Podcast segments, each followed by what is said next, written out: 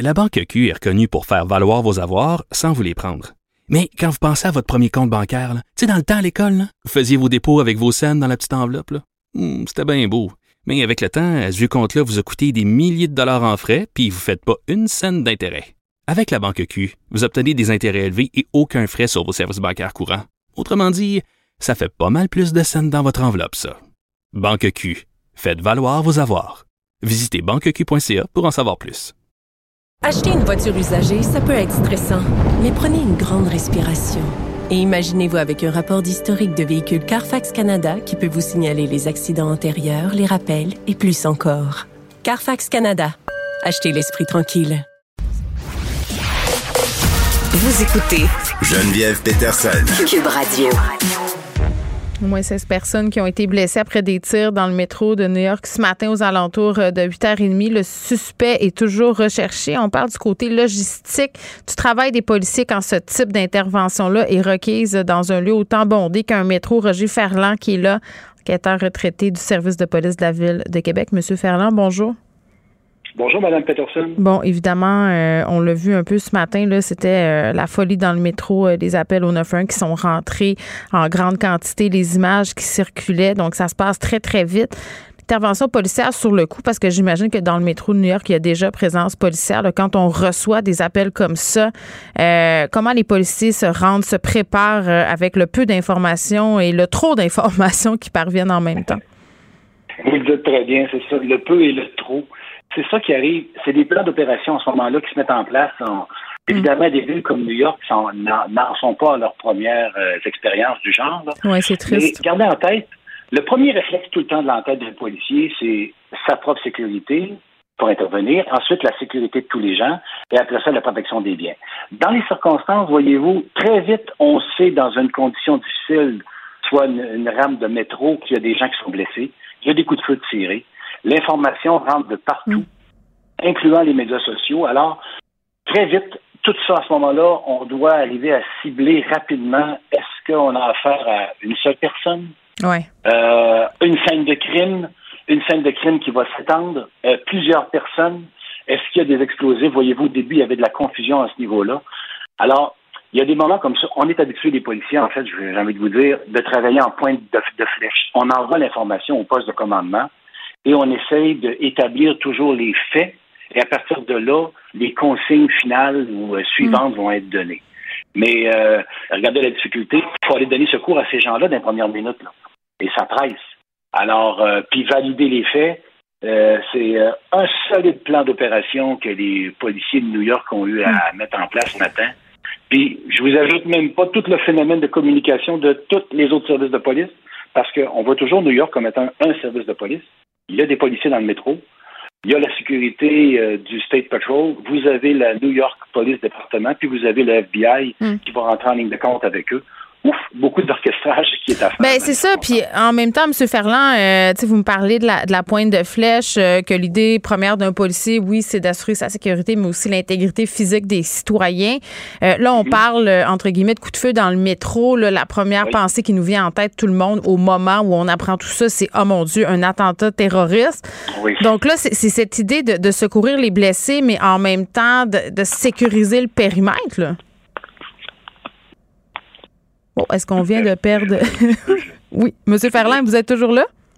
Oui, je suis toujours là, je suis là, je disais, ça va débarquer de mes écouteurs. Allez, oui. je vous écoute encore. Non, mais je vous disais, euh, en fait, que l'idée pour les policiers, euh, on pense évidemment à un attentat terroriste, puis on voyait les images de personnes ensanglantées qui sortaient des wagons. Fait que d'un côté, il faut aider ces gens-là, mais de l'autre, s'il y a une bombe qui saute ou s'il y a d'autres coups de feu, comment on fait la balance euh, d'intervention?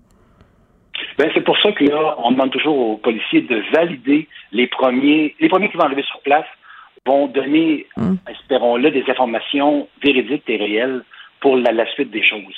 Alors, euh, est-ce que qu'il doit toujours aussi penser que le suspect est peut-être en fuite lui-même au travers de la? Mais là, les explosifs ce matin, par exemple, euh, c'est ça qui faisait beaucoup jaser. Est-ce qu'il y a des explosifs? Puis là, on entendait il y a des engins qui ont été retrouvés, qui n'ont jamais été déclenchés. Toute cette information-là.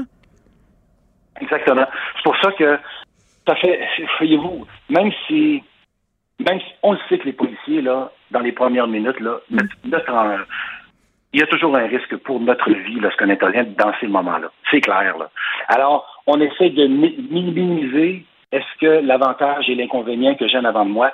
Il faut qu'on aille valider les faits. Il faut qu'on se rende jusqu'au fait. Heureusement, on comprend qu'il y a des engins qui nous parlent qui n'ont pas été amorcés. Parfait. La personne était relativement structurée. Là. Oui, c'est ça. Euh, elle se permet d'utiliser du gaz ou elle veut créer une confusion. Pour ça que, ouf, ça, je vous dis, les premières minutes, là, hmm. c'est euh, même de la confusion chez les policiers. Je vous le garantis, là parlons-en de, cette personne-là. Vous parlez de gaz. Là, on a vu de la fumée sortir d'un wagon de métro. Et là, on cherche un homme qui portait justement un masque à gaz, euh, une combinaison orange aussi, celle qu'on peut voir euh, sur les travailleurs, les travailleuses de la construction. Euh, c'est une véritable chasse à l'homme qui est commencée depuis déjà quelques heures. On a cette description-là, mais à quel point on peut s'y fier? sais, comment on, on est sûr que c'est la bonne personne? Autrement dit, comment on met en branle une opération de recherche comme celle-ci? Ben oui, c'est pour ça qu'il va y avoir beaucoup de validation dans les premières minutes qui vont sûrement se faire à la pointe du revolver, en fait. C'est bien ah clair. On, va, on va assurément intercepter des gens habillés comme lui dans la rue, euh, qui vont être habillés en travailleurs de la construction new-yorkaise et qui vont se faire interpeller tant et aussi longtemps qu'on n'aura pas validé les premiers faits parce que, oui, il y a des caméras partout en ce moment. Il y a des gens qui vont se rendre rapidement les valider. Euh, on va demander aux effectifs, ceux qui sont déjà en place, euh, je dirais, euh, une tonne de gens vont travailler à ce, niveau-là. Puis dès qu'on va être capable de savoir, oui, on a ciblé l'individu, on a ciblé ça, précis on va l'avoir, toujours on va communiquer l'information à tous les patrouilleurs terrain pour être capable d'arriver à ne pas intercepter au hasard n'importe qui. Mais dans les premières minutes, je vous dirais, ça crée, ça crée une pression, une confusion qui peut amener certaines mm. décisions difficiles des policiers. C'est sûr, sûr, sûr, parce que tu, ne sais pas c'est qui. Est-ce qu'il est seul, le gars? Est-ce que c'est il, marche pour une organisation? Est-ce que c'est un cas de santé mentale comme on, comme on a vécu tout récemment euh, dans, dans, la région de Québec? Mm. Allez savoir, là. C'est pour ça qu'il faut valider, puis il y a des risques à prendre dans les premières minutes. pour ça que souvent, on dit aux gens, collaborez donc avec les policiers dans les premiers instants. Vous n'avez rien à vous reprocher, répondez rapidement, puis là, nous, on, s'habitue, entre vous et moi, au genre de réponse qu'un citoyen normal te fait dans des circonstances comme ça. Puis dès que les circonstances, puis à mesure que tu poses des questions avec un citoyen qui t'interpelle en, situation à haut risque comme ça, la personne réagit différemment. Et là, faut que toi, comme policier, t'allumes. Ça peut être quoi la. Donnez-moi un exemple euh, d'une réaction qui pourrait allumer votre radar, mettons. Ben, c'est. Premièrement, si la personne a une arme, elle le dissimule sur elle. Alors, quand quelqu'un a une arme à feu, elle le sait elle-même qu'elle l'a dissimulé sur son corps. Alors, elle va toujours porter un, genre de, de, positionnement de corps légèrement réflexe pour essayer de la dissimuler sans qu'on la voie. Alors, ne serait-ce que juste en partant, le non-verbal, tu regardes ta personne avant de toi, est-ce que la personne tient une position normale avant de toi? J'arrive en avant de vous, je vous pose la question, euh, bonjour, est-ce que je peux savoir ce que, ce que vous faites ici?